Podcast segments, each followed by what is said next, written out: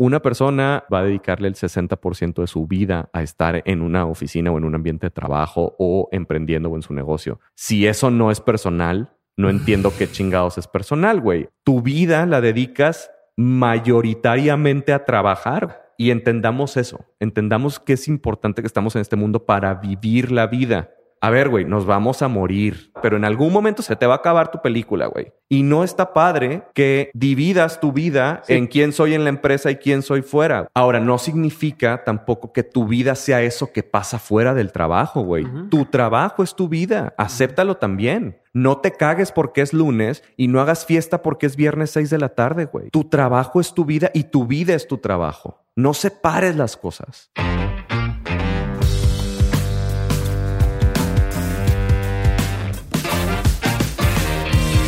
Hola, yo soy Diego Barrazas y les doy la bienvenida al segundo episodio de Dementes On School. Y para quienes andan perdidones, les recuerdo, este programa sale un jueves sí y un jueves no, sin sustituir a los episodios de todos los lunes.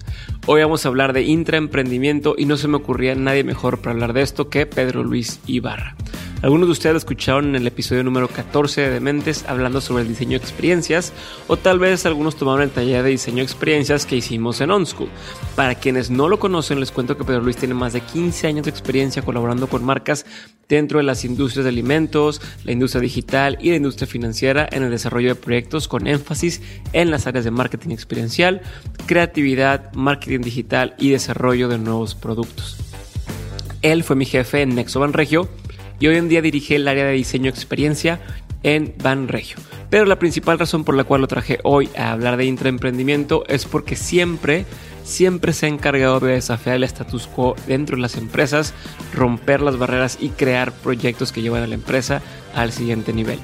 Hoy a eso se le llama intraemprendimiento, pero él tiene haciéndolo más de 15 años. Así que hoy vas a escuchar su perspectiva sobre cómo ser este agente de cambio dentro de una empresa, los beneficios y los riesgos que vienen con esto también. Así que disfruta el episodio y recuerda que si entras a dementes.mx diagonal cursos y usas el código de descuento podcast, obtienes un precio especial en cualquiera de nuestros cursos.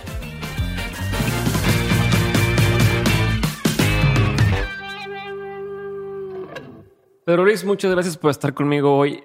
Ya estuvimos en un episodio de Dementes contando tu historia, todo tu background, cómo nos conocimos y demás. Hoy vamos a enfocarnos 100% en aprender, ¿no? Este es el nuevo, el nuevo tipo de episodios que vamos a estar sacando en Dementes, de Dementes On School. Y te traigo a ti hoy a hablar específicamente de todo el tema de intraemprendimiento, de cómo ser un chingón en tu trabajo. Mucha gente se ha acercado conmigo y me dice, oye, pero es que a veces hablan mucho de, emprender por fuera, pero no todos estamos emprendiendo por fuera y yo quiero ser el mejor en mi, en mi trabajo, dentro de la corporación o ir creciendo en la organización. Entonces creo que pensando en quién pudiera hablar de ese tema, quién pudiera tener mucho que, contar, creo que tú eres de los más indicados que yo conozco. Gracias, güey. Para hablar de eso. Y hoy la gente, si escucha el episodio pasado, eh, trabajamos juntos, tú me contrataste en y me enseñaste mucho de lo que es el día de hoy. Fui el único que te pude hacer cruzar al lado oscuro, ¿verdad? De la del corporativismo. Que sea, nunca voy a trabajar en un corporativo y, por ti decidí empezar a, O sea, tú me convenciste a entrar ahí. Entonces quiero que hablemos de eso, quiero que hablemos de tu approach, de lo que has aprendido en todos estos años trabajando en corporativos sin ser el típico, eh, como lo llaman despectivamente, godín o, el trabajo formal, ¿no? Que has logrado romper muchos esquemas en ese sentido y ya para no hacer más largo esto, bienvenido y quiero que empecemos a hablar de, este tema de intraemprendimiento. Perfecto. ¿Qué, opinas? Muchísimas gracias de entrada por, por invitarme y por considerarme así. La verdad es que yo hasta hace poco me consideré un intraemprendedor. De hecho, no, no, creo que haya existido tanto el, el, término antes. Y yo quisiera empezar hablando de lo que significa ser empleado. Ok. ¿No? Eh, sí quizá de unos cinco en México, estoy hablando de México, eh, de unos cinco años para acá hemos eh, venido creciendo este tema de la importancia de emprender eh, y por emprender entiendo, entendiendo este concepto de eh, comenzar tu propio viaje como eh, profesional, ¿no? Abrir tu propio negocio, abrir tu propia empresa. Eh, incluso mucho del discurso político del sexenio pasado en México se, que se trataba de tú mismo crear el futuro de México a través de una empresa que puedas aportar trabajo y demás. Muchas instituciones de educación, perdón, muchas instituciones educativas, estoy hablando por ejemplo el TEC, enfocaron mucho su discurso también de venta hacia afuera a la hipoteca social y cómo nuestros alumnos se destacan creando tantos miles de empleos a nivel nacional por sus empresas, ¿no? Eh, y es importante, es importante la generación de estos nuevos núcleos de empresas y demás. Pero ¿qué pasa con la gente que no quiere pertenecer a eso? y, lo, y, lo, y lo pongo en la mesa porque, porque es válido, güey. O sea, yo creo que todavía nosotros, y por, por, nosotros me refiero a todas esas personas que nos estén escuchando que todavía tienen entre, quizá entre 30 años para arriba, la educación formal que recibimos eh, tenía que ver con prepararnos para, llevar a una, para llegar a una vida laboral, para llegar a ser empleados. Ok. Y por definición, ser empleado significa trabajar para alguien más. Y desde ahí está medio raro el asunto. O sea, porque suena medio servil, ¿no? Y para, sobre todo para aquellos que te conozco, tú eres uno de esos, eh, eh, que, no, que no quieren acatar reglas, que no quieren seguir eh, un camino establecido, que no quiere seguir los pasos de alguien más, quiere crear su propio camino, pues desde ahí la definición nos empieza a chocar un poquito, ¿no? yo difiero un poco de esa, de esa definición. ser empleado, para mí, en mi percepción personal, ha significado pertenecer a una comunidad.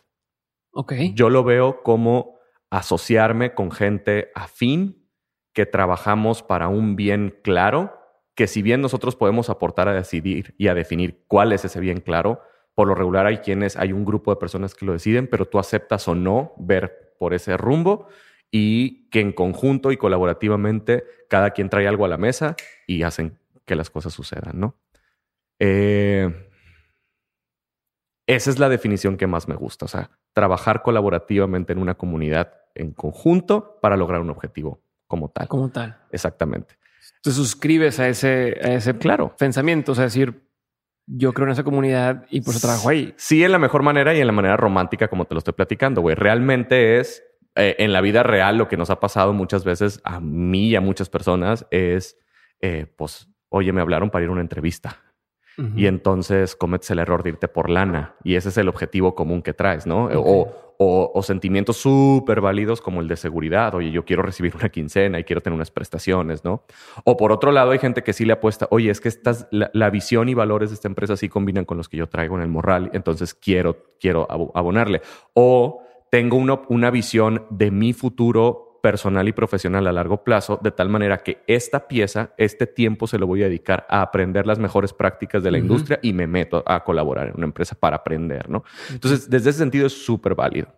Ahora, el tiempo lo tenemos contados todos y pues sobre todo aquellos que empezamos a trabajar después del 97, nos quedan muchos años para trabajar de acuerdo a la ley del IMSS. Estoy hablando cosas súper godines que seguramente 2% de la gente que nos está escuchando sabe, pero eh, definitivamente eh, nuestro tiempo para trabajar es muy preciado. O sea, necesitamos dedicarnos a las cosas que realmente nos hagan crecer. Y ahorita dijiste un término muy padre. Traté, y espero que haya quedado medio claro, no sé si te quedó claro a ti, en mi punto de vista lo que significa ser empleado, que es muy diferente a ser godines. Ok. Este terminito. para la gente que nos escucha de otros países, Ajá. porque no, Godines no, existen en todos lados. No, no, no me queda claro, ¿verdad? En México, desde hace igual cinco años, casi creo que desde que empezó el tema de emprendimiento fuertemente a nivel este, social, que explotó eh, la moda del emprendimiento, vamos a llamarlo así, aunque no es una moda, también explotó por otro lado esta rivalidad entre los que no son emprendedores y se les denostó, denostó porque sí, es, sí se les decía así, Godines, o sea, si tú no eres emprendedor, tienes otro nivelito más abajo y eres Godines. Y Godines va relacionado con una serie de conceptos que tienen que ver con eh, personas que básicamente flotan en la vida, ¿no? Eh, que personas que van de 9 a 5, personas que comen en la empresa, que llevan sus toppers, personas que... Dan las 5 y se van. Y a las 5 de la tarde dicen aquí se cerró el changarro y apago mi computador y me voy. Oye, pero quedaron pendientes, no me importa. Eh, personas que les llevan su pastel eh, a, celebrar en su cumpleaños, que les adornan. O sea, una serie de valores que de repente son medio cómicos, eh, pero que se usan para denostar, ¿no? Y y la verdad es que yo fui criado por Godines. Tú, bueno, no sé, creo que tú también, ¿no? Tu papá también trabajó en empresa toda la vida, corporativo. Y muchísima gente en México fue criado por Godines. Y entonces como que ahora está esta crítica de, de, que eso no, no sirve, no funciona, no genera valor y demás.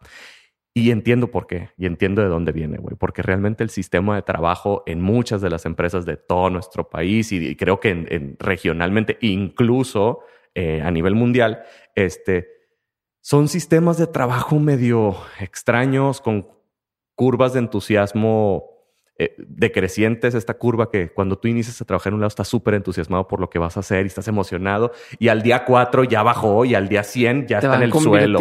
y te vas haciendo una cosa muy, muy, muy, muy parte del sistema. Eh, y ahí es la diferencia. Este, conozco a gente que le va muy bien siendo godines güey, yo no me estreso, yo llego a las 9, salgo a las 5 y así puedo vivir 40 años. No tengo eh, propósitos de crecer, ni, ni, pero tampoco quiero que me corran. Entonces hago lo que se necesita para mantenerme flotando, como decía en el principio. Eh, yo creo, por otro lado, el emprendedor se le, se le han pegado una serie de valores positivos no, hombre, es que está persiguiendo sus sueños y es que no le importa nada porque pobrecito, no tiene aguinaldo y no es, pero está luchando por lo que quiere y se va a conectar con mil personas. Lo quiere volver muy romántico.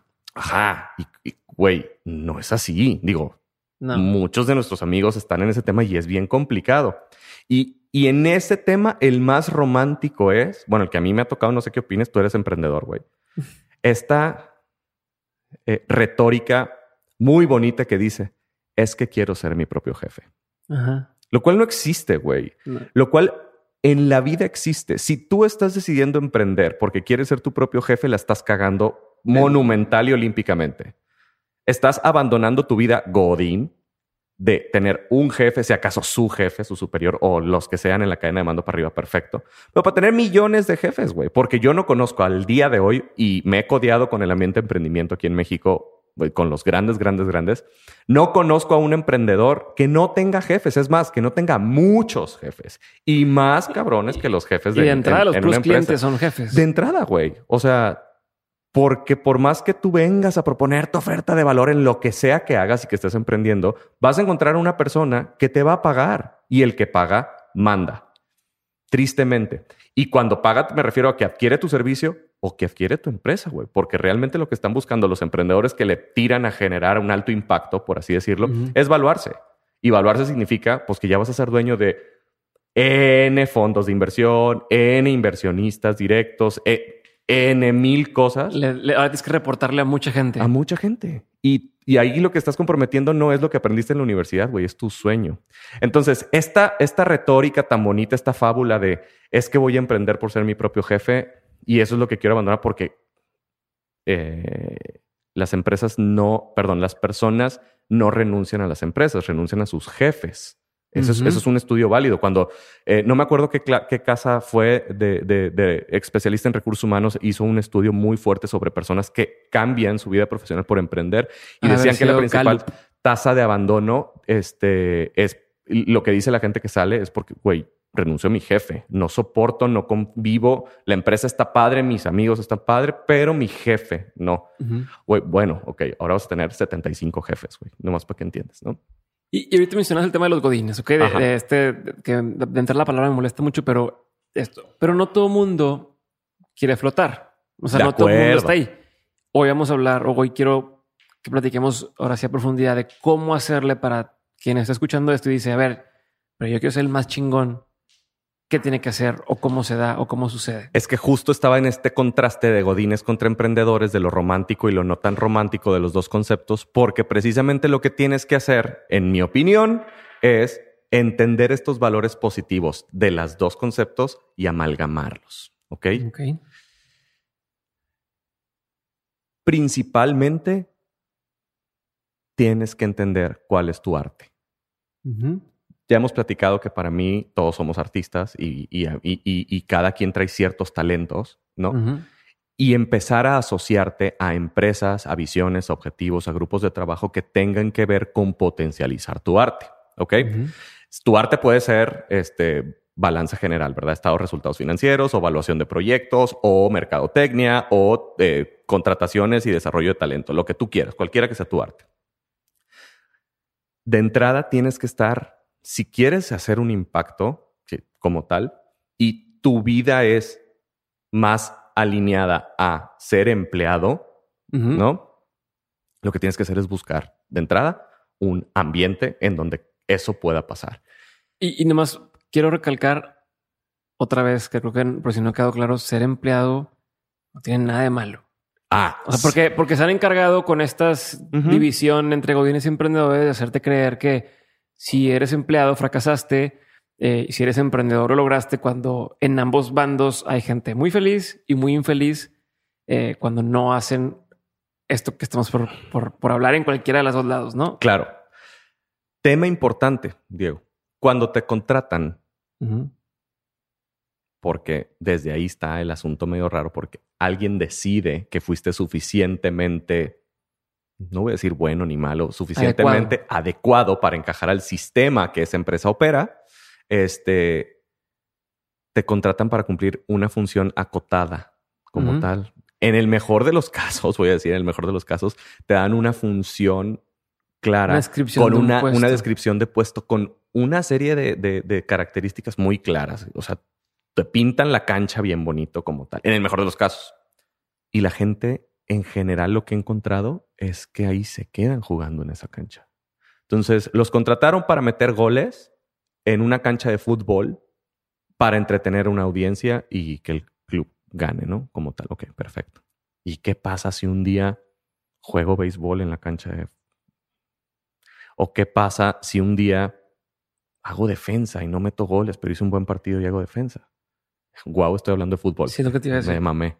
Este, pero es real, güey. O sea, nos quedamos, somos muy buenos para, aunque mucha gente diga que no somos muy buenos para adaptarnos a lo que nos dicen que tenemos que hacer. Y ahí es donde entra el emprendedor adentro de una organización.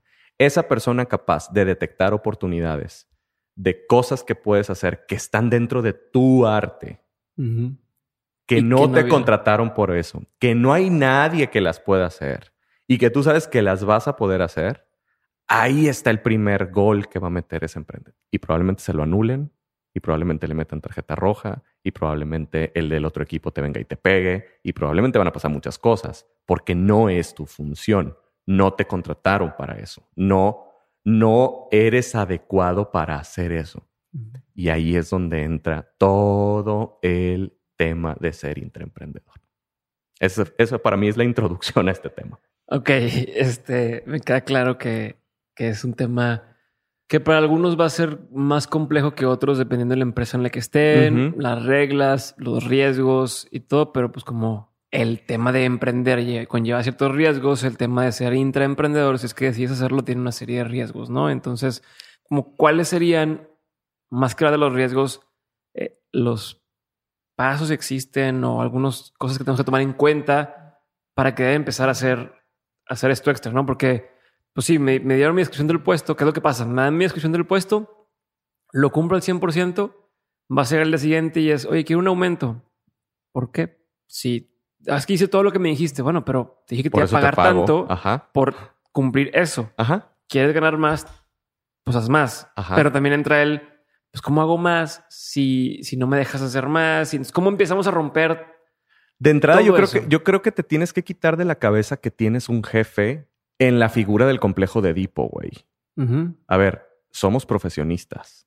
Eh, la gran mayoría que estamos en una empresa tenemos una credencial que nos avala para ser una persona profesional en el, ra- en el ramo que estemos contratados. La gran mayoría, ¿no? Habrá gente que está estudiando todavía, que se está preparando y demás, pero si ya alguien dio la firma y dijo, este güey entra o esta chava entra a la, organización, es porque ya te vieron una credencial que avala que los conocimientos, que avala los conocimientos que tú tienes para poder, ¿no? Ujú. Ok. Eso quiere decir, querría decir, si María Montessori no me deja, no me deja, es que ya estás profesionalmente maduro y que ya eres una persona que asume la responsabilidad de llevar un cargo. Ese es tu cargo, cualquiera que sea el cargo en la organización, ese es tu puesto, ese es tu valor en la organización. Entonces, con esta generación millennial a la que pertenezco, este, seguimos viendo a los jefes como si fueran nuestros papás y les pedimos permiso. Y todavía viene desde la generación X y para atrás, nos vamos para atrás. O sea, el jefe, eh, si bien es una figura de liderazgo, tienes tú primero que dejar de verlo como la persona que te da permiso o no te da permiso. Punto uno. Ok. Es más, no es cierto. Punto dos. El punto uno, güey, voy a paréntesis aquí, eh, cabrón, perdón, paréntesis aquí, es conocerte a ti mismo. Ok. El oráculo de Delfos lo dijo. Este tema es súper valioso, señores. Inviértanle a la terapia, inviértanle a la meditación, échenle ganas para saber qué es lo que les pica, qué es lo que les gusta, cómo funcionan ustedes bajo todas las circunstancias y todas las situaciones.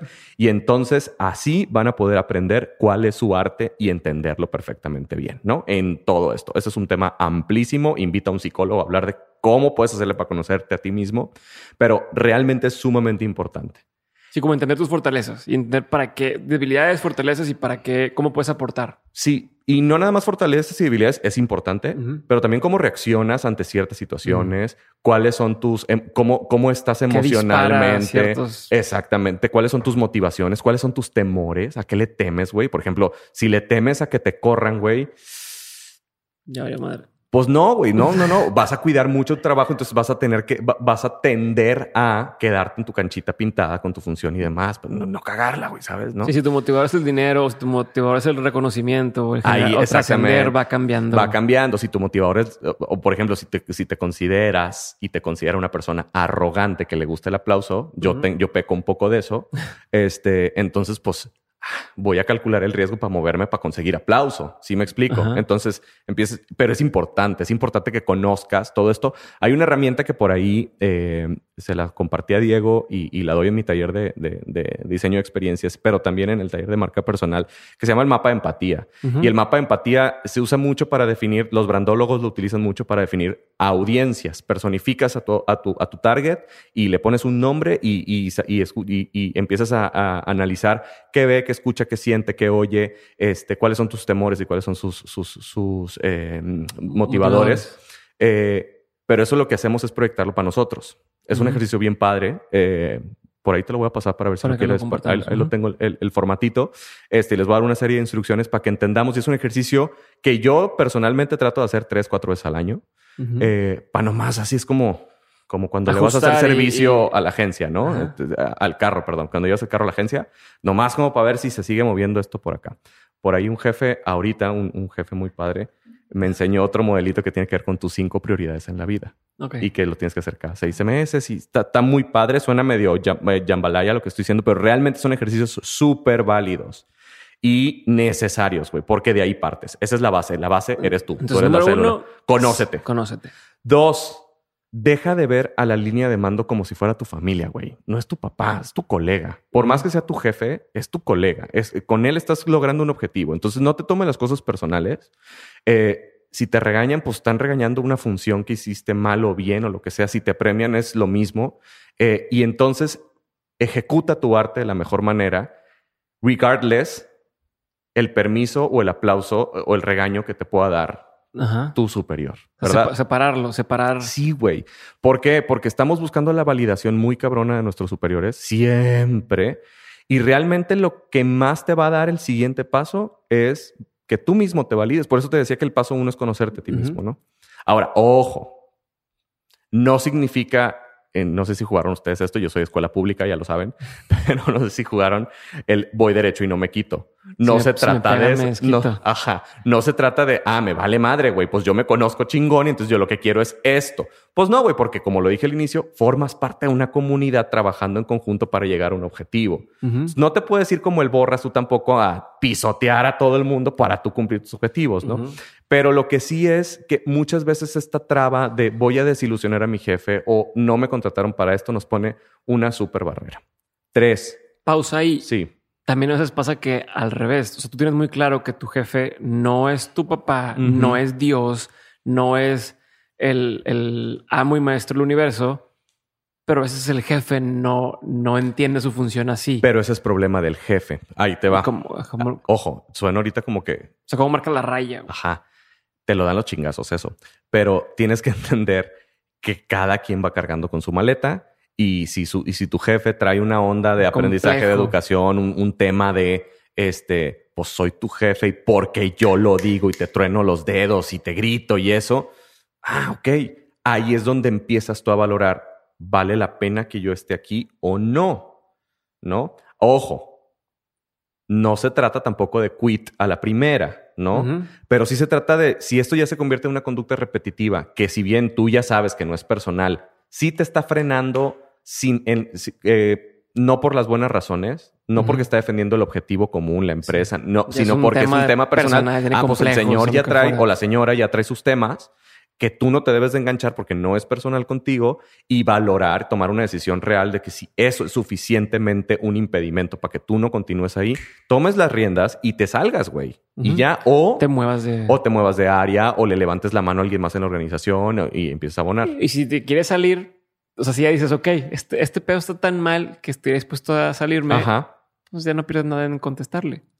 digo, digo, ya, no pierdes nada en, ah, bueno, pues si se va a poner en ese plan, pues yo también a ver qué pasa, ok. Mira, no te lo aconsejo porque no se trata de ponernos al tú por tú ni hacer un pleito de nada. No, se, no, no se trata de eso.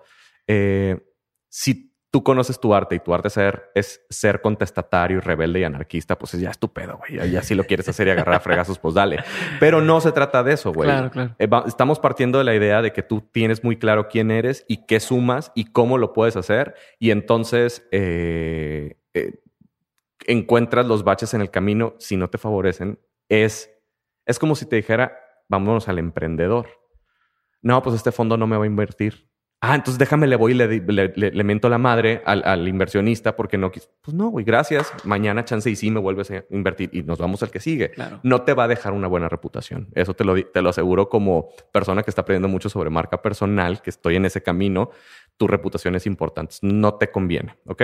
Entonces íbamos al 3, ¿no? El 3. Una cosa es que te conozcas a ti y otra cosa es que conozcas el contexto nuclear dentro de tu espacio en la organización, o sea, tu jefe pero otra cosa es que conozcas la cultura de la organización. Es súper importante, güey. Es realmente es muy importante invertirle a establecer relaciones con key eh, stakeholders de la organización, con clientes, con gente, con gente clave. Y no nada más te, te, te, ligues a la gente que trabaja en la organización, a quién sirve quién provee a esa organización, en qué comunidades está, cuál es la reputación de esa organización, cuál es la historia, cuáles son sus valores. Eh, platica, conversa con la gente, interactúa, trata de ser ese agente que aunque no esté en tus funciones, métete de metiche hasta donde te dejen y puedas, si quieras, involucrarte en proyectos que te den la oportunidad a ti de almacenar una cantidad de conocimiento suficiente que eh, soy muy noventero en este asunto, pero no sé si ubican una cosita que se llama Rolodex. Si lo ubicas, es este como los, teléfonos, los teléfonos y notas y todo esto. Eh, todo eso se va almacenando ahí y se convierten en herramientas súper útiles al momento de que quieres cambiar las cosas. Porque al final eso vamos a llegar en algún momento.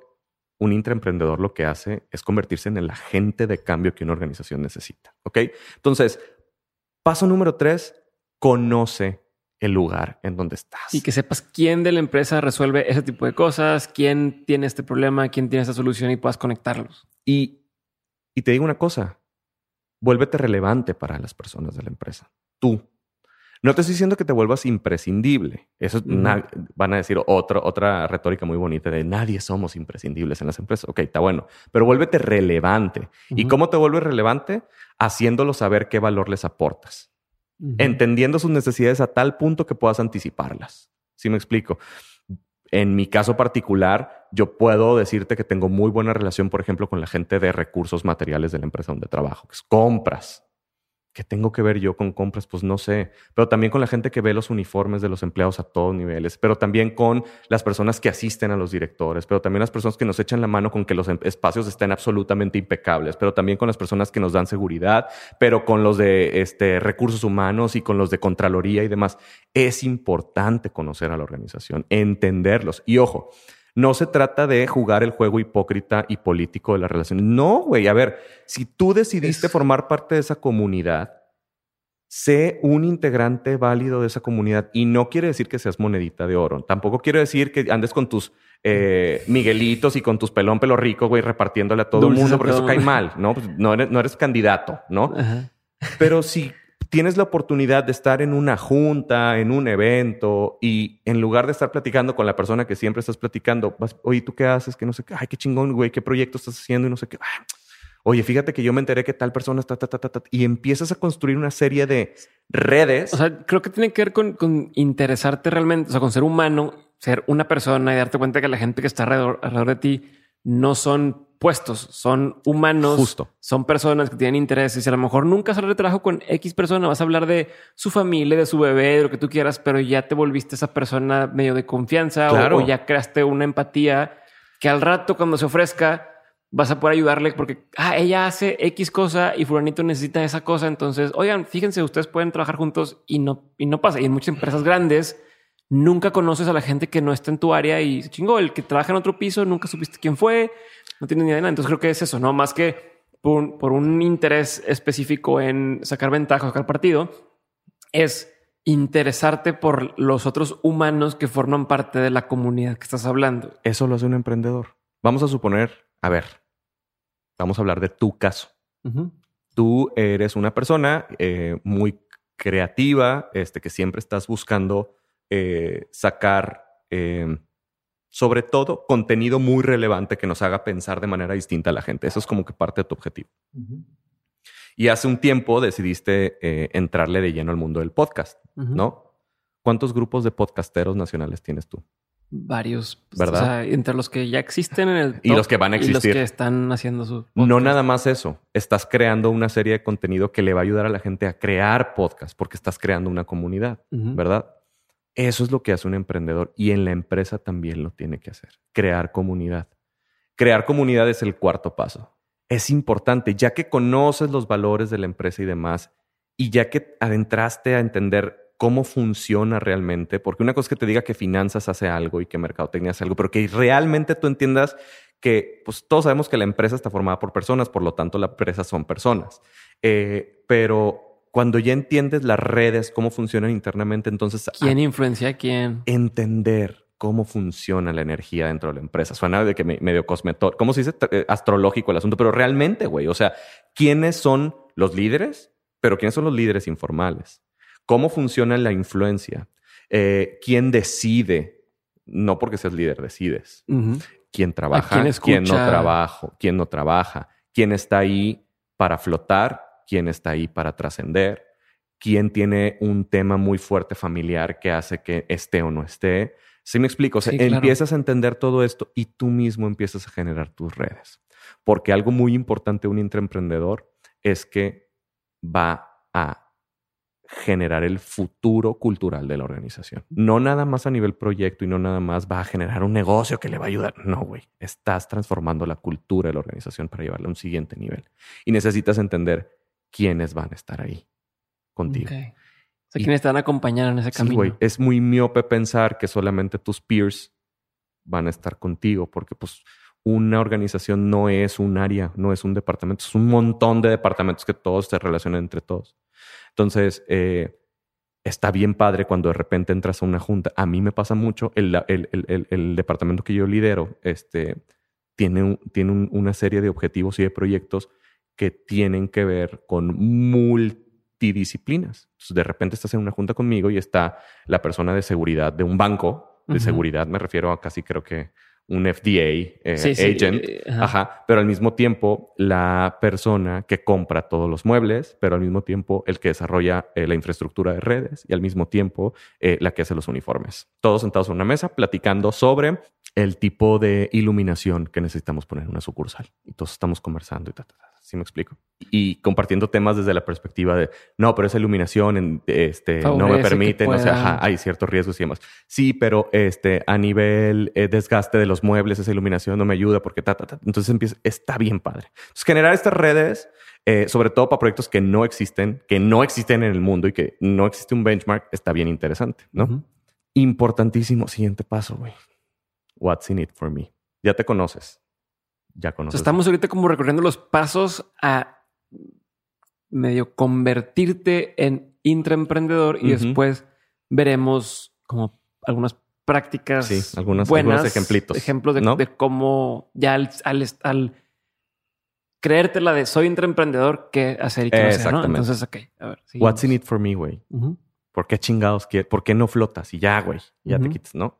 Sí, porque no voy por... Es más fácil y no batallo y no me A estreso. ver, y ya no- me dijeron, güey, y en- otra vez, en el mejor de los casos, ya me pintaron la raya, eh, eh, perdón, ya me pintaron la cancha, ya me dijeron los pasos, y entonces también, pues en teoría, con estos pasos, yo tengo un, un diseño de carrera dentro de la organización. Entonces, si yo cumplo de la A a la Z, entonces ya tengo acceso a un assessment que me ayuda a ver si ya puedo conseguir de la Z a la A.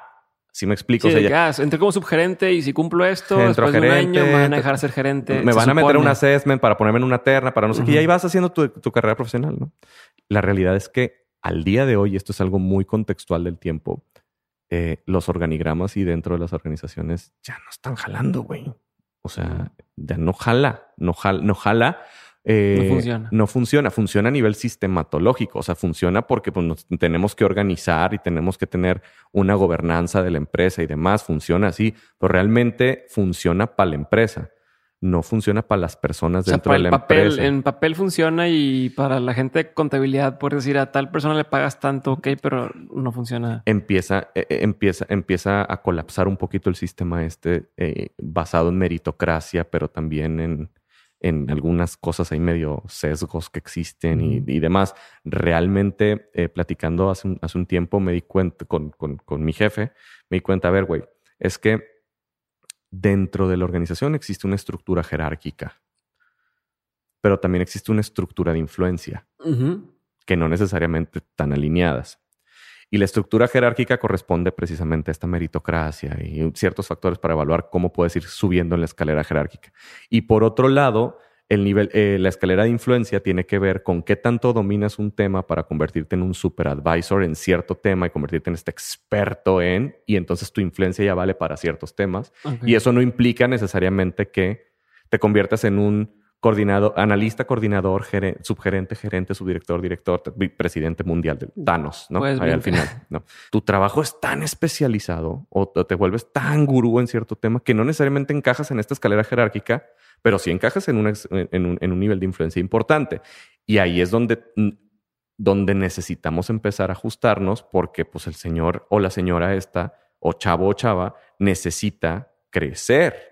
Y no encaja su nivel o, su chamba que hace con la escalera jerárquica. O sea, lo que la descripción dice de su puesto y con lo que es. Está excedida, güey. Nomás que no encaja este perfil. Por ejemplo, vamos a poner una persona que sea un data scientist que es, un, es, un, es, una, es, una, es una profesión relativamente nueva, ¿ok? Muy probablemente va a tener, empieza una persona en un departamento de, data science, un equipo reducido, una célula quizá, este, y vamos a, a, pensar que, que, da un servicio, ¿no? Al área de inteligencia de, de la empresa, pero esa persona no tiene mayores esferas de crecimiento. Vaya, esa persona ni quiere ni va ni está pensado para que se convierta en el director de sistemas. No le interesa el desarrollo de sistemas, no, le interesa data science. Y, y nos vamos a como esa profesión, datos, le interesa analizar minería de datos, inteligencia, vámonos a, a, ese tema. No me interesa desarrollar un sistema a partir, no, me interesa seguir creando conocimiento a, la minería de datos. Estoy, estoy yéndome por un, ejemplo súper específico, ¿no? Con una, pero este tema es súper valioso para la empresa, el tema de minería de datos.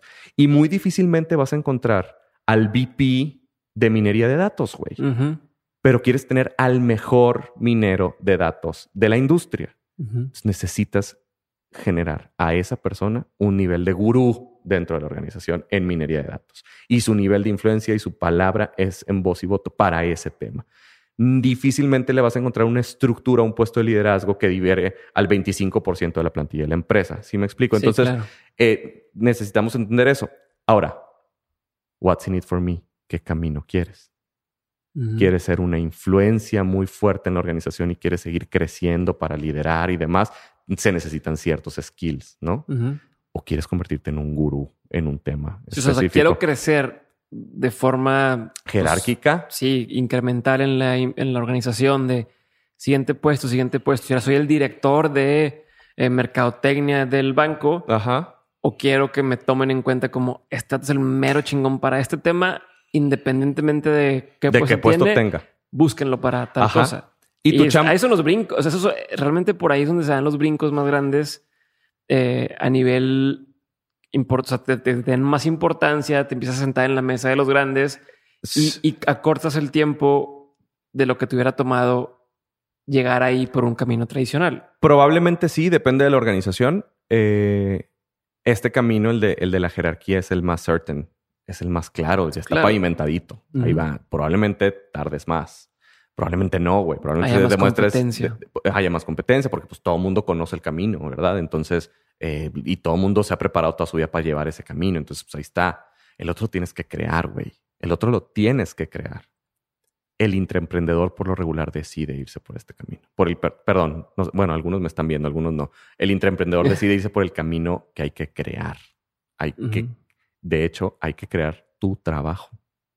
Próximo jueves voy a comer con una amiga que le acaban de decir, oye, pues este es tu nuevo puesto, felicidades, te acabamos de promover. Ah, perfecto, dame mi, canchita pintada. No, chula, tú, la tienes, tú me tienes que decir en un mes qué es lo que vas a hacer. O sea, esta es tu promoción y tú me tienes que decir qué es lo que vas a hacer. Y no es un área de innovación. Entonces, es- las empresas cada vez están buscando que existan estos agentes de cambio. ¿Por qué? Porque esta es la manera más real y más tangible de hacer futuro en la organización. ¿Vale? ¿Qué papel juega el dinero? What's in it for me? ¿Qué papel juega el dinero en tu vida? ¿Te urge crecer? Pues ahí tienes que buscar, ¿no? Te- no sé si sea en una empresa, no sé si sea en un emprendimiento, no sé si sea jugando la lotería, no sé si sea jugando fútbol, y que es una reata, güey, no, no sé. Pero los crecimientos o saltos cuánticos en lana son complicados, güey. Eh, estaba viendo a un candidato presidencial eh, por el Partido Demócrata, uno de los 22 candidatos que hay ahorita para los Estados Unidos. Se llamaba eh, Major Pitt, es. Peter Buttigieg, eh, que para mí ahorita ya leí su libro y está espectacular el pelado. Es un, es un güey millennial de 38 años, gay, veterano de guerra, este, de una ciudad conservadora. Eh, todo el perfil increíble, la chingada. ¿no? Y estaba diciendo que para las personas que nacieron en 1900, entre 1950 y 1960, ellos podían eh, tener una, el, el- lo que habían almacenado o, o guardado eh, en ahorros para su retiro les iba a alcanzar para 30 años, güey. Las nuevas generaciones no les alcanza ni para vivir al día, güey. Sí. Entonces... Y en eh, México es igual. El es a retiro, el nivel retiro mundial. Para, para ahorro. Es a todo, o sea, nivel no hay- mundial, es a nivel mundial. eh, eh, y más allá del, del retiro, güey. O sea, realmente la lana no está alcanzando los niveles de sueldo que estamos No, teniendo lo que te cuesta versus- la universidad, o sea, pagar una universidad, una maestría, y si lo comparas con lo que ganas saliendo de ahí, no está, ca- da. está cañón, güey. O sea, la- la- las compensaciones en el ambiente laboral está cabrón. O sea, es, un- es un tema, es un tema importante. Por eso también tienes que definir que, eh, en, en qué, qué papel juega el dinero en tu vida. Eh, y obviamente todos vamos a querer más, pero querer más significa también sacrificar otras cosas, ¿no? Entonces, eh, What's in it for me? What's in it for me en el tema de dinero. Ya dijimos What's in it for me el tema de influencia en, el- en el, en el dinero. Y por último, What's in it for me en tu tema de trascendencia, güey. O sea, ¿realmente quieres ser ese agente de cambio en la empresa? ¿Realmente quieres meterte en todas las broncas que eso implica? Claro. ¿Realmente le quieres dedicar tanto tiempo a eso? Dale, güey. Va a ser incómodo. Y aquí ya quiero entrar al tema de ser un, inter, un intraemprendedor. ¿Vale? Tú eres una de las personas que me dijo, ah, es que tú eres un intraemprendedor, güey. Digo, según el término, ¿verdad? Porque ahora también es, es chistoso que, que le llaman intraemprendedor cuando antes era simplemente una persona que hacía cosas chingonas en la empresa. Pero bueno, Pues sí, no, ¿eh? Porque una persona que hace chingona- cosas chingonas en la empresa, un intraemprendedor no necesariamente es un, es un chingón, güey. ¿Sí me explico? Eh, yo le he cagado también monumental y olímpicamente en varios de mis Claro. proyectos, güey, y es parte del camino. Yo siempre tuve una idea de cómo quería trabajar. Pero también tenía una idea de que quería trabajar en una empresa. Para mí es importante el tema de la seguridad. Me voy a dar una radiografía un poquito con los pasos que ya mencioné de, de- de mi caso. Este, y era importante diseñar cómo quería trabajar.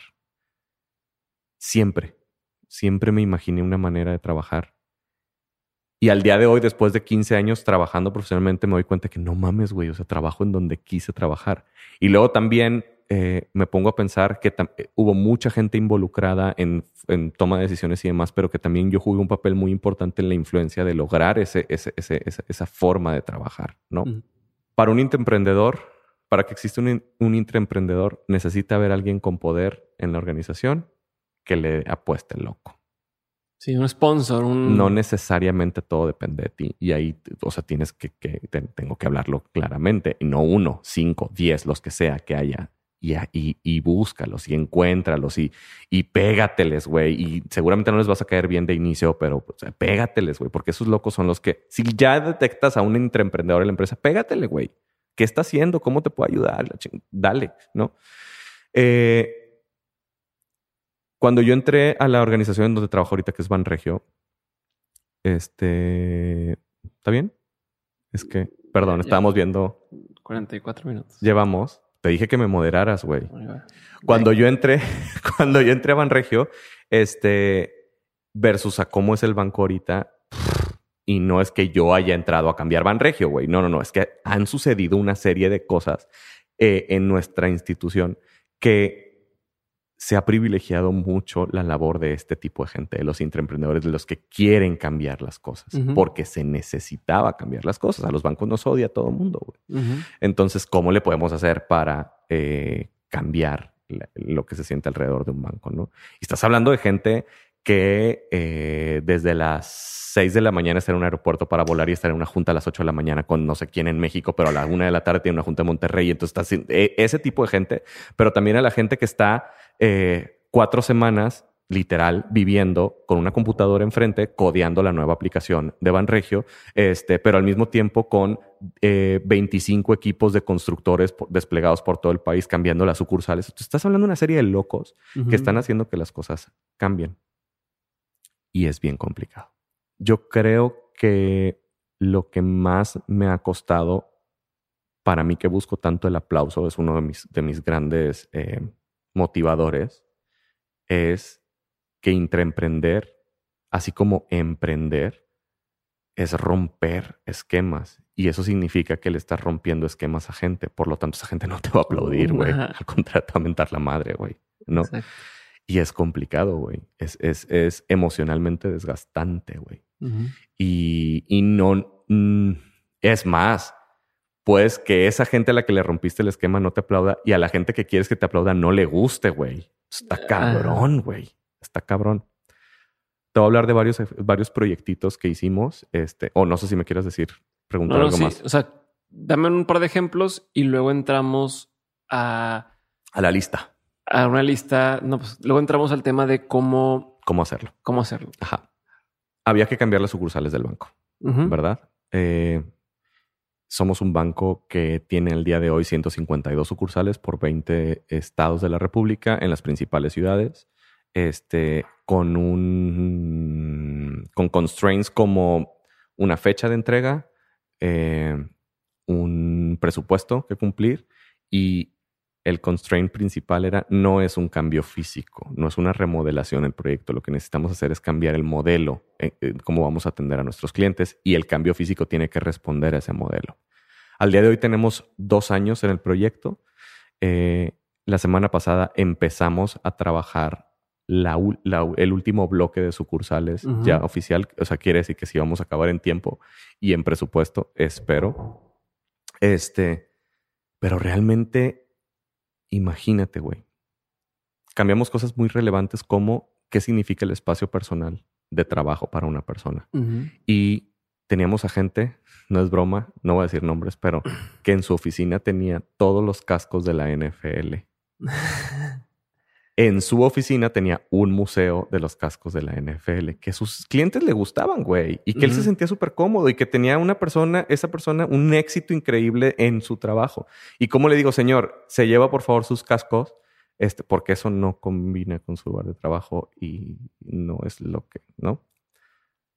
Por otro lado, ¿cómo le hago entender a los directivos de la empresa que pues necesito desarrollar el café Banregio, el aroma Banregio, la música de Banregio, los nuevos uniformes de Banregio para que la gente se sienta padre, pero que los nuevos uniformes no son uniformes, sino que son una colección creada por un instituto de moda.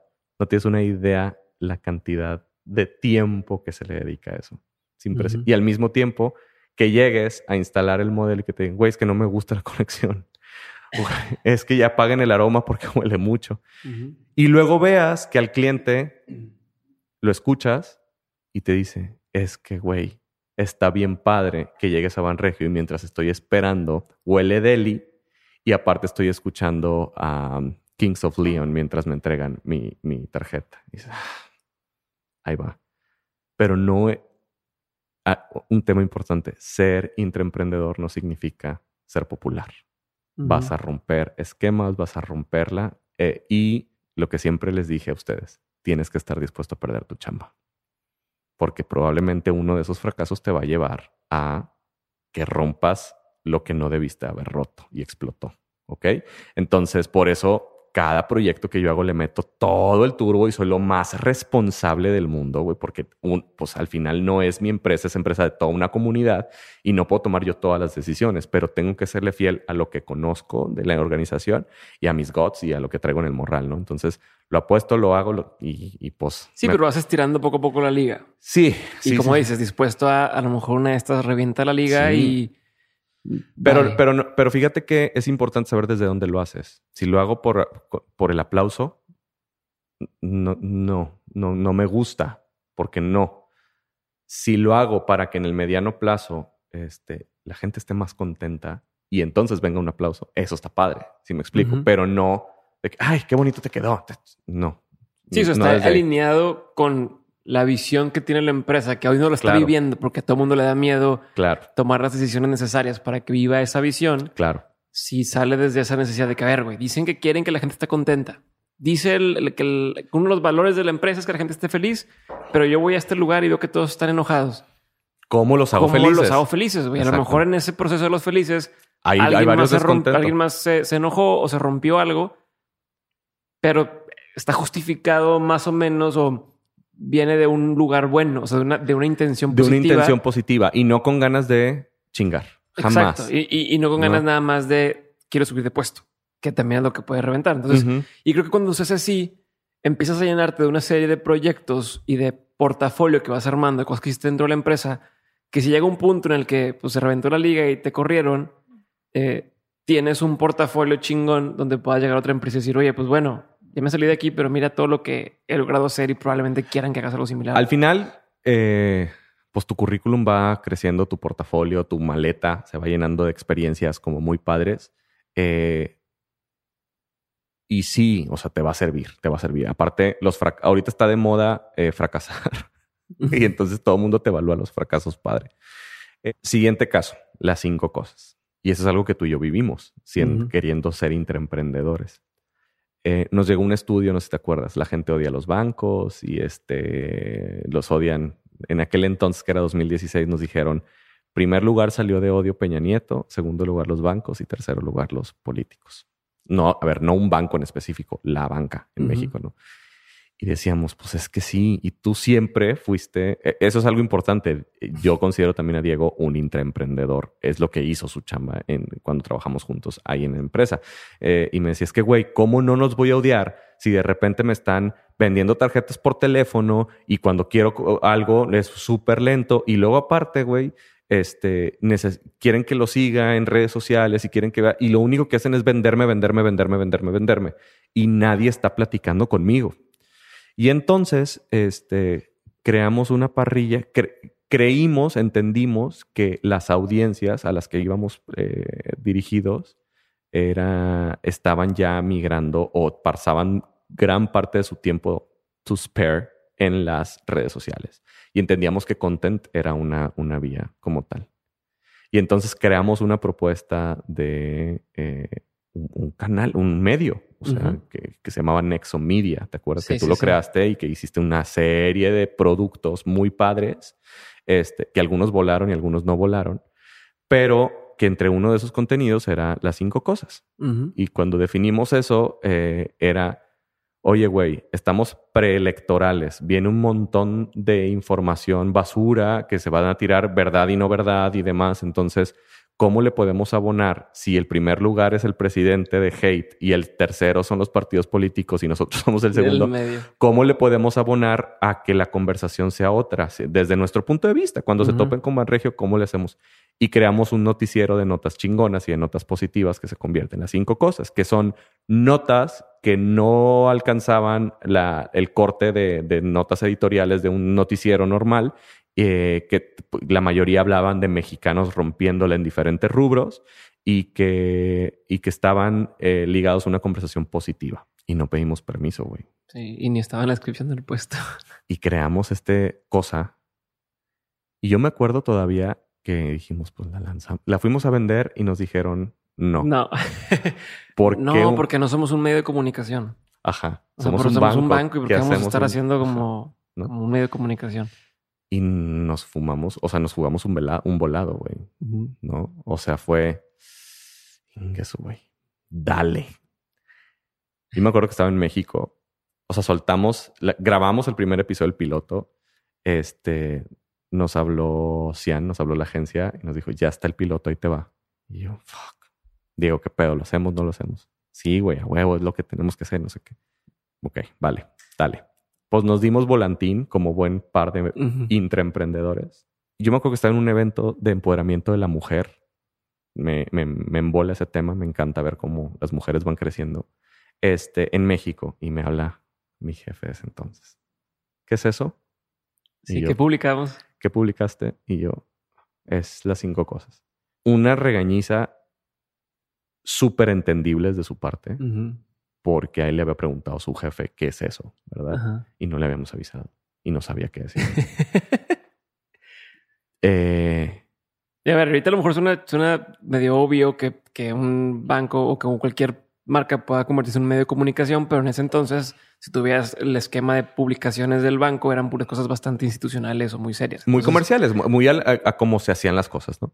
Y yo reconozco a, a Roberto, que, que era mi jefe y que fue el que se alarmó de inicio y que me dijo.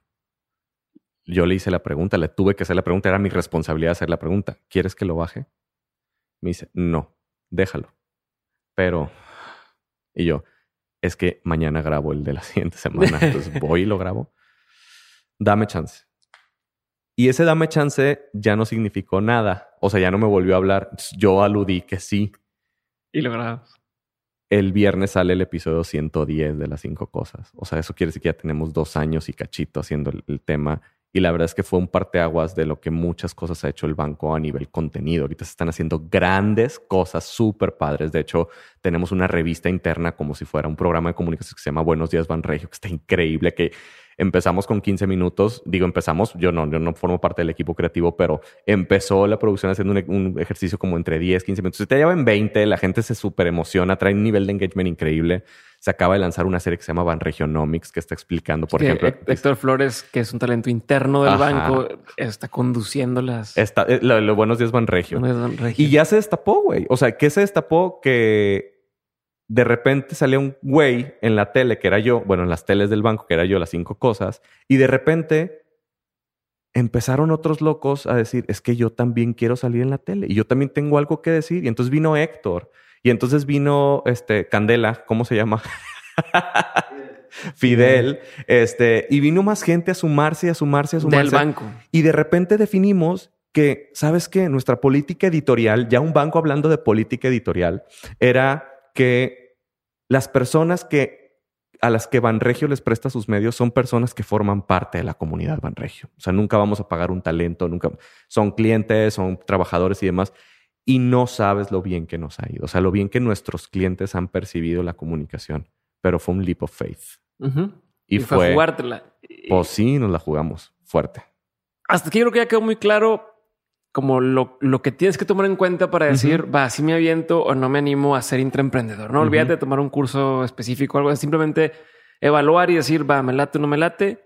Eh, ya vimos un par de ejemplos de que nos tocó ser intraemprendedores y ya a lo mejor en un minisodio contaré cosas muy concretas, eh, más de la historia que tuvimos ahí en Nexo. Ujú. Ahora me gustaría que me dijeras algunas eh, consideraciones que hay que tomar a la hora de, de convertirte en intraemprendedor, ¿no? Eh, cosas con las que estás a topar, cosas que debes de, de implementar. ¿Cómo le hago ya que dije o asumí mi, mi posición como, va, voy a ser de los que hacen la diferencia en esta empresa, me voy a volver relevante, a lo mejor no quiero crecer tal cual el organigrama, sino quiero crecer en influencia y, y generar un cambio real? ¿Qué va a pasar? Mira, me di a la tarea de crear como que esta lista, por eso eh, Ajá. hemos dicho durante varias veces en el episodio, la lista. que creo que son eh, valores asociados al intraemprendimiento. ¿Ok? Entonces, aquí la tenemos enfrente. Vamos a estar viendo la pantalla para los que nos están viendo. Eh, eh, pero no están en un orden específico. vamos a hablar de, esos. Son un montón, así que no vamos a ahondar mucho. El número uno es dominar el síndrome del impostor, güey. Por lo regular, un intraemprendedor va a hacer proyectos o va a impactar de cierta manera que no sabe cómo va a suceder. Este, y esto se relaciona mucho con el punto uno que hablábamos hace rato. Conócete a ti mismo. Tienes que conocer fuertemente tus, el, set de skills y cómo toleras frustración y presión y cambio y todo este tema. Este, porque eres suficiente. Es importantísimo que lo sepas. No porque falle lo que estás haciendo y no porque fracase el proyecto, quiere decir que tú eres un fracaso o que tú eres un failure. No, güey, eres suficiente. Dale para adelante. Si tú lo estás haciendo, si tú viste la oportunidad, hazlo y, no, y tienes que hacerlo tú porque tú te diste cuenta de que puedes eh, aprovechar esa oportunidad o hay una falla en el sistema que tú la puedes arreglar. No significa que lo tengas que hacer solo, güey. Por eso ya conoces a la comunidad, ya sabes los valores de la empresa, ya sabes el objetivo de la empresa, hacia dónde tienes que ir y con quién te tienes que sumar. Es importante. Pero déjate todas esas, esas este, como telarañas que tenemos de que no somos suficientes y que una persona no puede mover una, una organización. Señores, Mahatma Gandhi, señores, este, Donald Trump, para el otro caso, güey, una persona puede hacer suficiente cambio. O sea, el nivel de impacto que una persona puede hacer este, es impresionante, es impresionante. Entonces, quítate eso de que no eres suficiente. Tú puedes eh, intraemprender, lo puedes lograr, güey. O sea, hay ciertos sacrificios y cosas que te van a suceder, sí, este, pero lo puedes hacer, ¿ok?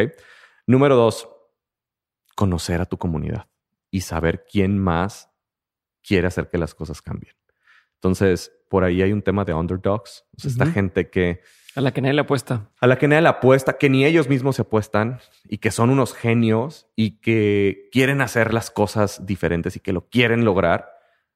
Contrátalos, agrúpalos, codéate con ellos, come con ellos, sal con ellos, involúcrate con ellos para que hagas que las cosas sucedan. ¿Y qué es lo que pasa? Mira, yo fui underdog en, en, en, en mi prepa. Entonces Sí, pues, underdog, yo lo relaciono mucho con bullying y la fregada. Este, pero me acuerdo mucho de la gente que no me trató como underdog. Y es gente con la que yo estoy afiliado después de tanto tiempo, ¿sabes? Entonces, y es gente muy chingona.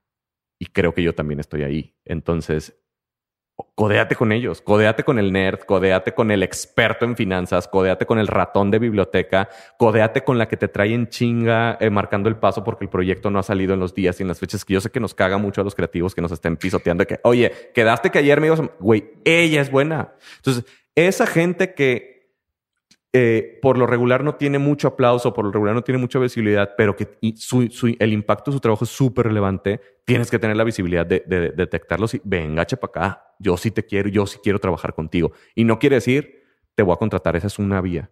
Quiero trabajar contigo en un proyecto. Oye, fíjate que estoy pensando que voy a decir una estupidez, quisiera que cambiaran el comedor de la empresa. Pues no me gusta lo que comen tú. Yo veo que tú comes saludable, yo creo que tú practicas. Yo, ¿Qué onda? Armamos algo, buscamos proveer no sé qué y vamos con recursos humanos y hacemos que cambie.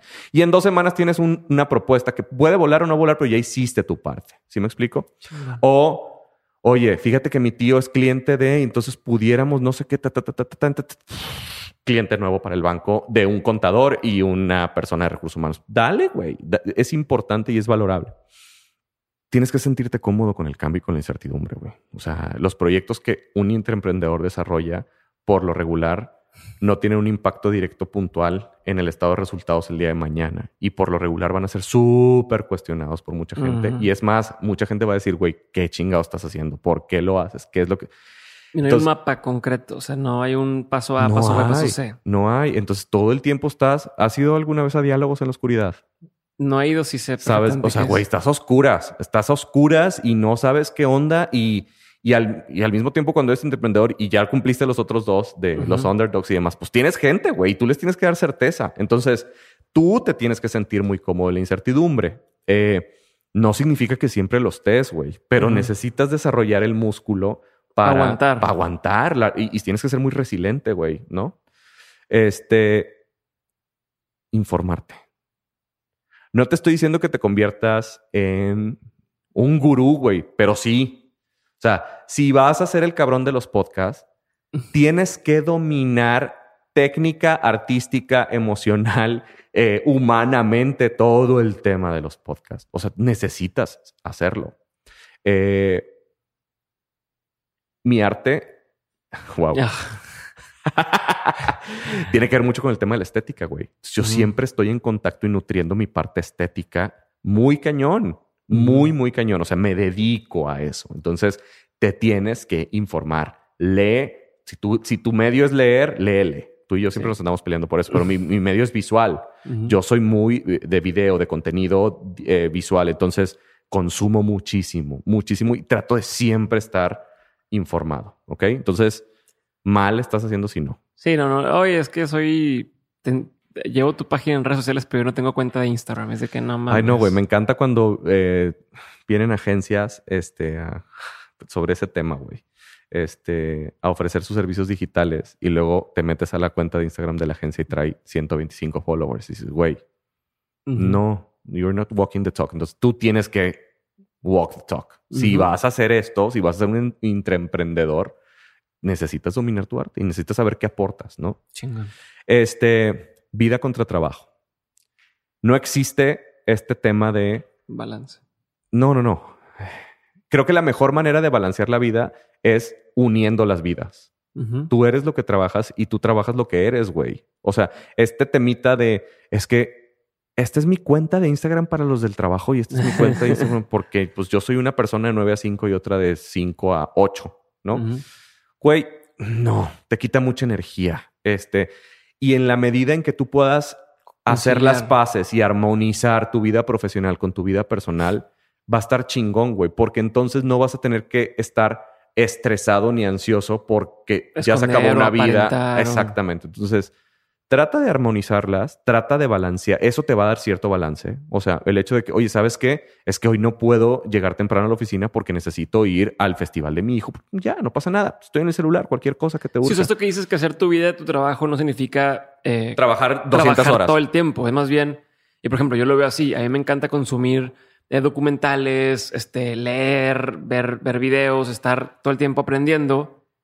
Y he logrado que entre más hago de eso, más sirvo para el podcast. Y cuando yo estaba en Banregio como este gerente de conocimiento y haciendo, más me servía, o sea, mi vida, lo que yo soy y quien, quien, lo que me gusta hacer, alimentaba directamente mi trabajo y al revés. Y al revés, eso. definitivamente. O sea, eh, habrá puestos que se presten más que otros. Una persona que está en servicio al cliente y que su chamba es call center y que tiene un horario establecido, bueno, pues habrá que buscar maneras de cómo lograr ese balance. Probablemente llevándome chingón con el de al lado, güey. O, o llevándome chingón con mi jefe, o sabes cómo, o de repente platicar de mi chamba con mis amigos. Este, eso puede lograr cierto nivel de balance es súper importante porque es un nivel de energía demasiado grande el, que, el, que, el que soltamos. Trabajar no significa ir a trabajar. Es importantísimo que tenga. Ayer te pasé un meme que hablaba de ese tema, el amarillo, ¿te acuerdas? El de no es ah, Sí, sí, sí. bueno, no se los vamos a compartir porque no. cero. Ajá.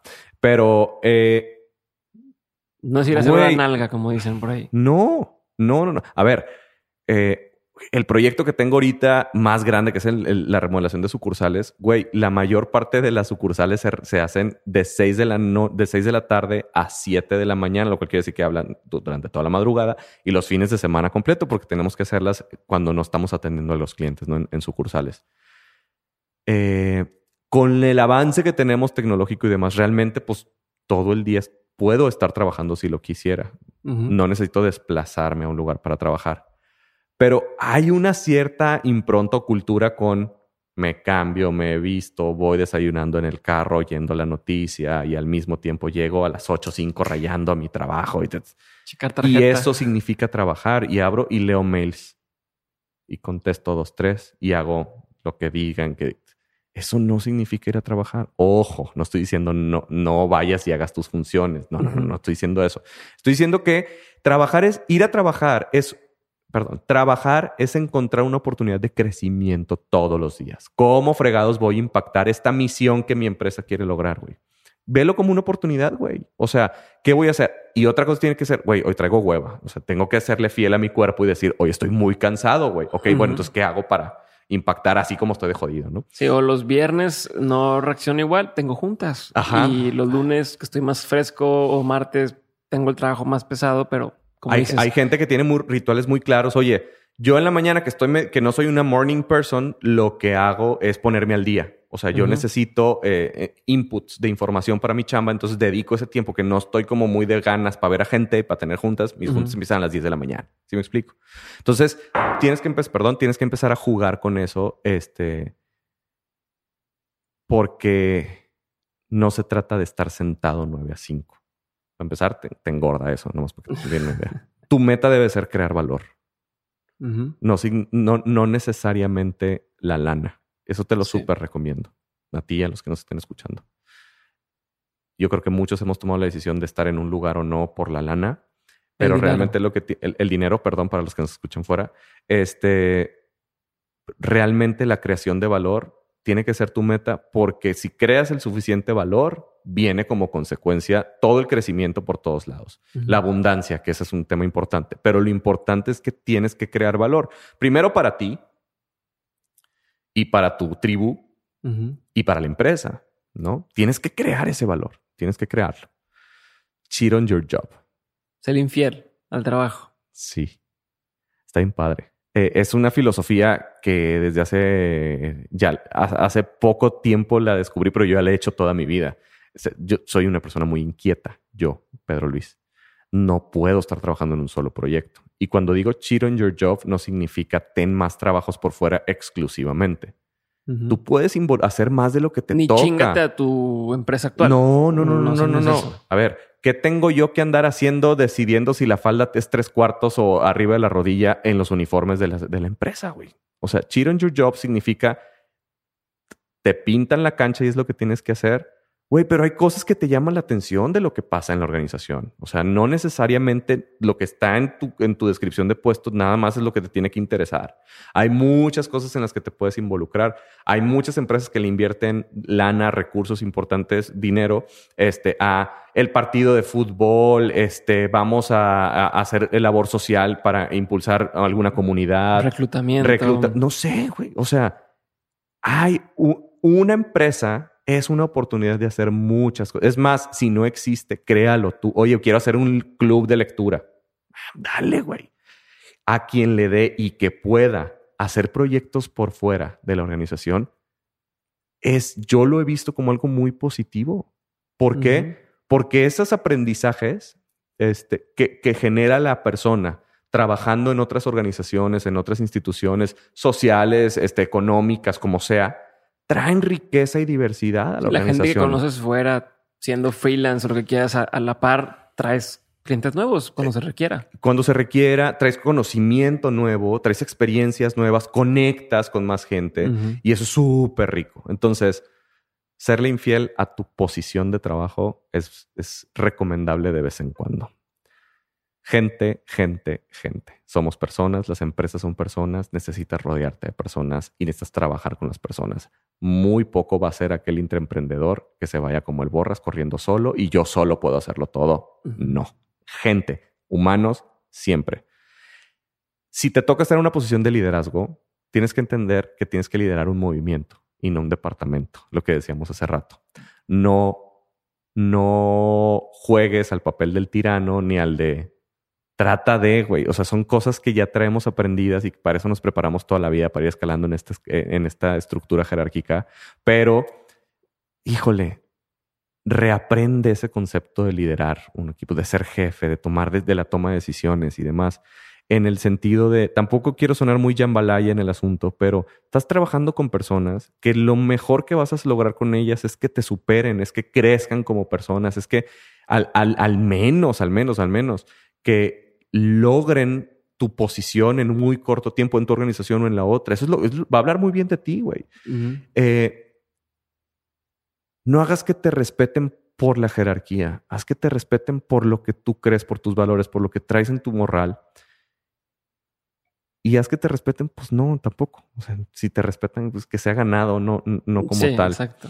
Tú eres la, tu responsabilidad principal es hacer, es convertirte en un preacher de la misión de la empresa con tus palabras, con tus valores y demás. Y cuando hablas de eso, eh, enamoras a tu audiencia y, y, tienes que hacerlos que, que se haga ese movimiento para que hagan el cambio o logren la misión. Sí, cuando los haces parte de un movimiento y no de un área de trabajo, es igual. Hay un propósito más allá que simplemente eh, literal generar más dinero, sino hay, hay esta energía más allá que cuando se vienen los trancazos puede resistirlo Exactamente. Y, y superarlos. Exactamente. Este, ejecución, ejecución y ejecución. Qué padre es planear. Qué padre es el Excel y el PowerPoint y, y, para nosotros los hipsterones agarrar un hoja en blanco y rayonear. Y, me encanta el tema de eh, vamos a hacer este, post-its y design thinking y demás por todos los chingón. Está muy padre todo eso. Ejecuta. Entonces, algo que podemos aprender bien de los emprendedores es que hacen lo mínimo que se puede hacer y lo empiezan a vender en chinga. Eso es lo que tienes que hacer en una organización. Oye, tengo la idea de hacer esta serie y empezar. Ni madres, ah, empieza, hazla y preséntalo ya. Oye, quiero instalar un ERP nuevo en la organización que nos va a costar 80 millones de dólares la implementación. Güey, a ver, ¿qué puedes hacer así ahorita ya mañana? Así, ¿no? Oye, quiero hacer todas las sucursales otra vez durante dos. Haz una, güey. O sea, o píntame aquí qué quieres hacer y haz, haz un cambio MVP, ¿no? ¿No? y al mismo tiempo asegúrate que el MVP sea ejecutado flawless. el producto mínimo viable.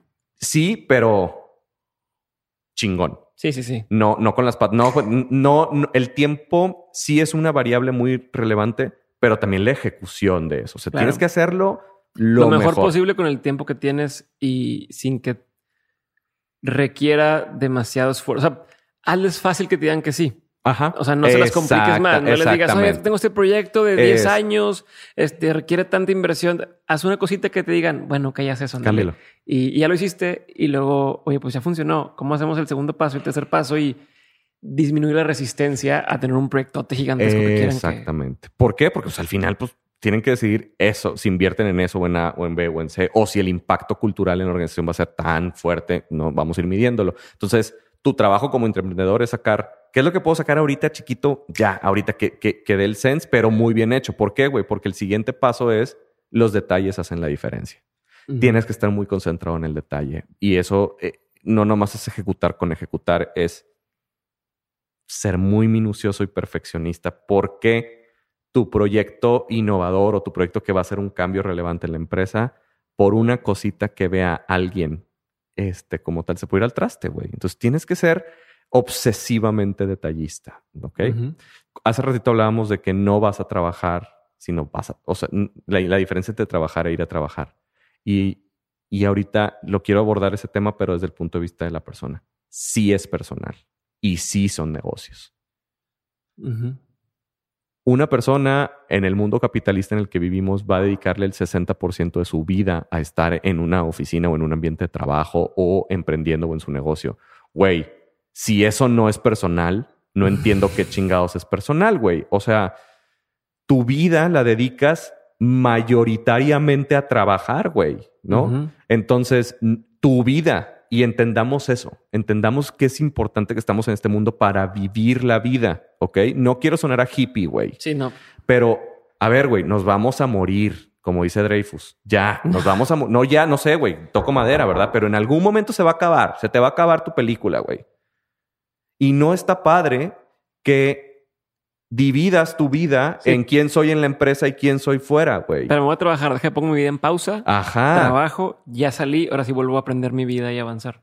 Ahora, no significa tampoco que tu vida sea eso que pasa fuera del trabajo, güey. Tu trabajo es tu vida. Acéptalo también. O sea, haz las paces. No te cagues porque es lunes y no hagas fiesta porque es viernes 6 de la tarde, güey.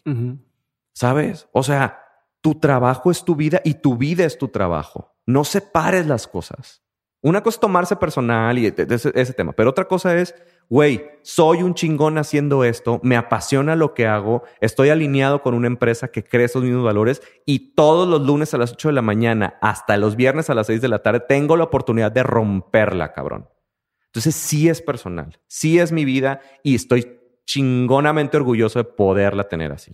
¿Sí me explico? Entonces, ¿Qué va a pasar con que tiendas esa motivación, güey? Que el de al lado lo vas a, lo vas a conocer así, con esas ganas de, güey, quiero hacer algo contigo, quiero romperla. ¿Sí me explico? Sí, claro. A tu jefe lo vas a ver de manera distinta. Se contagia. Claro, güey. qué bendición aquellos que trabajan, que tienen esta pinche motivación, que aparte les dan lana, güey, y que aparte van creciendo en la organización y que aparte tienen la oportunidad de conocer a más gente y seguir creciendo por otros lados, güey. Esa es la pinche diferencia de un intraemprendedor. Y lo ves también con los emprendedores, güey. Los cabrones que es, es primero de mayo y estamos grabando un podcast. No sé cuándo lo van a escuchar ustedes. En, México, el primero de mayo, como en muchos de los países, no se trabaja. Nos apasiona hablar de este pedo, güey. Entonces, no es un horario tu, tu, tu vida. Tu vida no puede estar ligada a eso. Este, entonces, Ojo.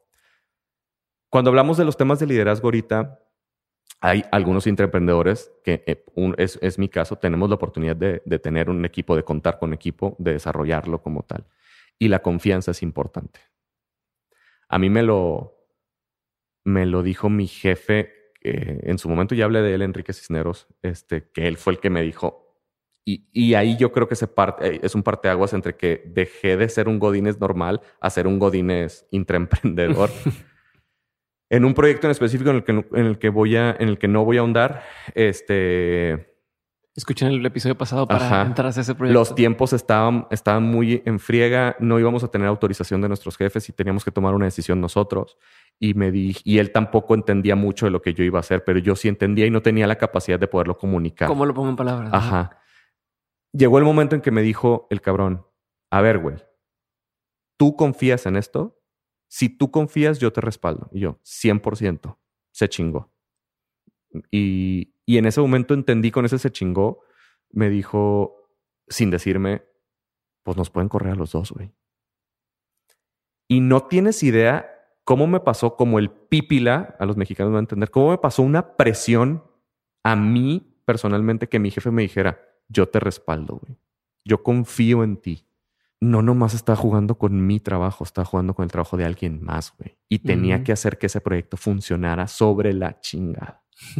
Porque no, me, no era para mí. entonces, cuando te das cuenta del impacto que pueden tomar tus decisiones, actúas con muchísima responsabilidad. Y al mismo tiempo, eso no significa eh, seguir el playbook. Significa que lo que tú estás pensando lo vas a robustecer, lo vas a, lo, vas a trabajar de tal manera que va a salir chingón. Yo creo que es el momento más decisivo de, mis de la última década de trabajo, ese momento en que me dijo, si tú confías en ti, yo te respaldo. Y he tratado de hacer eso con mi equipo. O sea, es uno de mis mayores aprendizajes como líder de un equipo es, a ver, güey, si tú estás dispuesto a perder tu chamba, pues yo la pierdo contigo. Y me consta, a mí me lo dijiste muchas veces. O sea, dale, güey, dale, dale, dale, porque, a ver, tampoco, tampoco es todo lo que quieras hacer, no, güey, pero yo creo que tengo el colmillo para detectar cuando una persona está realmente enticed, está muy y que lo quiere lograr. Conviértete tú también en una incubadora de intraemprendedores, ¿no? Es importante. Y aparte, si tienes, estás en posición de contratar, cuando contrates a alguien en quien no confías, de entrada ya estás de que no, pues es que esta persona igual y no, pero vamos a tratar de inculcar los valores de la empresa. No, güey, contratar a alguien que ya sepas que está alineado a o que, o que, tiene los mismos valores que tienes tú en el sentido de quiere hacer cosas chingonas. Exactamente, exactamente. A su forma. Ser congruente con tu historia y tu legado. Es importante, güey. Es importante porque eh, otra vez volvemos al tema de la relevancia de conocerte a ti mismo, de vivir una sola vida, de armonizar todo y tienes que ser muy congruente. Eh, los mayores breakdowns que vas a tener con las empresas es precisamente porque no juegan sus valores con los tuyos y ese es un súper foco amarillo cuando te pidan hacer algo que tú no crees y trata de ser muy inteligente al discernir esto. O sea, a ver, ¿es chiflazón o realmente te pega? O sea, si realmente te pega en tu core, tienes que levantar la mano y decir, esto no va conmigo, güey. Esto no, no, no juega conmigo. Y no nada más en, en, protesta, sino en, entiendo lo que quieres hacer, esto no va conmigo, pero esto que quieres hacer lo podríamos hacer así. Sí, el proponer también. Algo. Proponer, siempre proponer, güey, siempre. Un emprendedor no es un anarquista con pancartas afuera, no, es un crítico, no, no, no. Eh, si, vas si tienes el valor de levantar la mano y decir, esto no va, es porque quiero que vaya esto, lo otro, ve, ¿no? Pero en este caso, eh, tienes que ser muy congruente con qué te representa, cuáles son tus valores y, y tu historia, güey, y decir, oye, no creo en esto, güey, yo, si se puede en tu empresa y decir, oye, yo no quiero participar en esto, yo no quiero ser parte de esto, es válido. Y ahí es donde empiezas a agarrar un tipo nivel de respeto hacia tu persona porque pues, tienes muy claro cuáles son tus valores. Y no, no, vamos a, eh, a pensar en, en, un momento en donde, oye, ¿sabes qué? Vamos a tener que este, pedirle a las mujeres que se vengan de pantalones porque están provocando. Ah, eh, eh, a ver, este caso no es, no es real, lo estoy inventando ahorita, pero no, ¿cómo, güey? Yo no voy a participar en eso, ni me involucres, no quiero estar, formar parte, ¿no? Nos lleva al penúltimo punto, que es be bold. ¿Cómo lo podríamos traducir eso de be bold? Ten huevos, güey, ¿no? ten pantalones, sí. Ten pantalones o o tengo varios, son mujeres, ¿no? Me gusta ser muy inclusivo. Estoy tratando, estoy manejando, estoy tratando de manejar mi lenguaje inclusivo, chavos. Eh, chavas, chaves. Ajá. Este. Tienes un punto de vista y es súper relevante, güey. Cuando te digo que, que seas bold, que te atrevas a. Quiero que lo hagas de manera consciente. Quiero que entiendas y desde el, y desde el buen lugar, no desde pues yo soy así, me vale, ¿no? Sí, no, no, no, no, no, no generas valor. Acuérdate que tu objetivo tiene que ser la creación de valor. Esto es lo que soy yo, esto es en lo que yo creo y esto es lo que quiero aportar al objetivo que tiene mi empresa. ¿Ok? Lo que quieren Sí, como tener una posición. una posición. Una opinión, un, stand. Flotar es ochenterísimo ya. ya no, ya no, juega esto. Esto, esto de ¿sabes qué? Yo sí creo que estás haciendo las cosas bien, pero creo que una mejor... A ver, güey, no tengo tiempo para eso. Sí, sea demasiado político. Exacto. Eh, no significa ser, grosero, no significa... Hay, formas, las formas son fondo y eso es importante, pero sé claro y sé contundente, que ese es el tema. Sé contundente con lo que quieres decir. La voz para un intraemprendedor o para un emprendedor, tu mensaje tiene que ser muy claro, güey. Entonces, eh, y está raro, porque quizá lo que tengas que decir, como me pasó y me ha pasado, no lo puedes comunicar en palabras, pero me antecede o te va antecediendo una serie de, de, cosas que has hecho. lo que hablamos del legado. Ajá, pero también tu congruencia y, el por qué, y, te vas conociendo. Entonces, solamente esa personalidad te la vas a formar siéndole fiel a quién eres tú, a, a tus creencias, a tu legado, a tus valores y demás, y siendo muy contundente con, con tu tema, ¿no? Y por último, es importante que una organización tenga un intraemprendedor. Es importante, siempre. Si tú tienes un negocio, si estás emprendiendo, si ya cuentas con un equipo este, en tu, o cuentas con una empresa como tal, identifica quién es este cabrón o chava que están cambiando o que quieren o que tienen hambre de crecer como tal, porque lo necesita tu organización. Necesita siempre estar a la vanguardia en cualquiera de los rubros y facetas que necesite, pero necesita estar ahí y necesitas a esa persona. A veces yo les digo, bueno, es que una organización de 4.500 personas sí se puede dar el lujo de tener un equipo de locos, güey, que se salgan de las cosas, ¿no? O sea, ya no es un lujo ya es necesidad. Ya así como tienes finanzas, necesitas tener un equipo que esté pensando en culturalmente cómo vas a impactar mañana. Encontrando problemas y solucionándolos y llevándolo al siguiente nivel. Necesitas hacerlo, güey. Necesitas ese equipo de personas. Y necesitas, si ya lo encontraste, necesitas darle las herramientas para... No te estoy diciendo, dale todo en bandeja de plata. Dale un costal de Legos, güey. Y que arme los juguetitos que quiera armar y que luego se los enseña a los otros para que jueguen a los Legos. Si me explico, eh, necesitas, necesitas fomentar eso.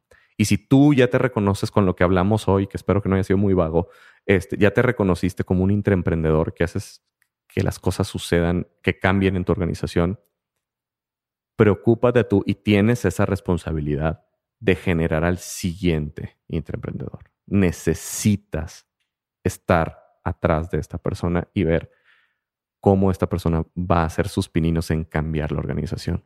Y no significa que tenga que ser una calca tuya, una copia tuya. Cada quien tiene sus valores, cada quien tiene sus creencias y cada quien va a luchar por las cosas que necesita cambiar.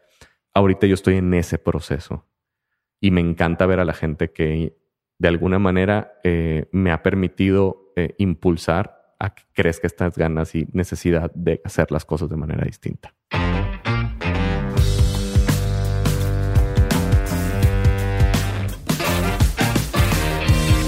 Muchas gracias por haber escuchado el episodio de hoy. Si quieres seguir aprendiendo, te invito a que entres a dementes.mx diagonal cursos y cheque los cursos que tenemos hoy en línea. Si utilizas el código de descuento podcast, vas a tener un descuento especial en el primer curso que compres. También, si me sigues en arroba Diego Barrazas, voy a estar compartiendo todo lo que aprendo de ahora en adelante en Dementes y en Dementes On School. Y también, si quieres decirme qué otros temas debemos tener en esta sección, mándame mensaje en arroba Dementes Podcast o en arroba Diego Barrazas y vemos en el siguiente episodio de Dementes On School, donde hablaremos con Iván Valero sobre nutrición y una nueva forma de ver las dietas. Bye.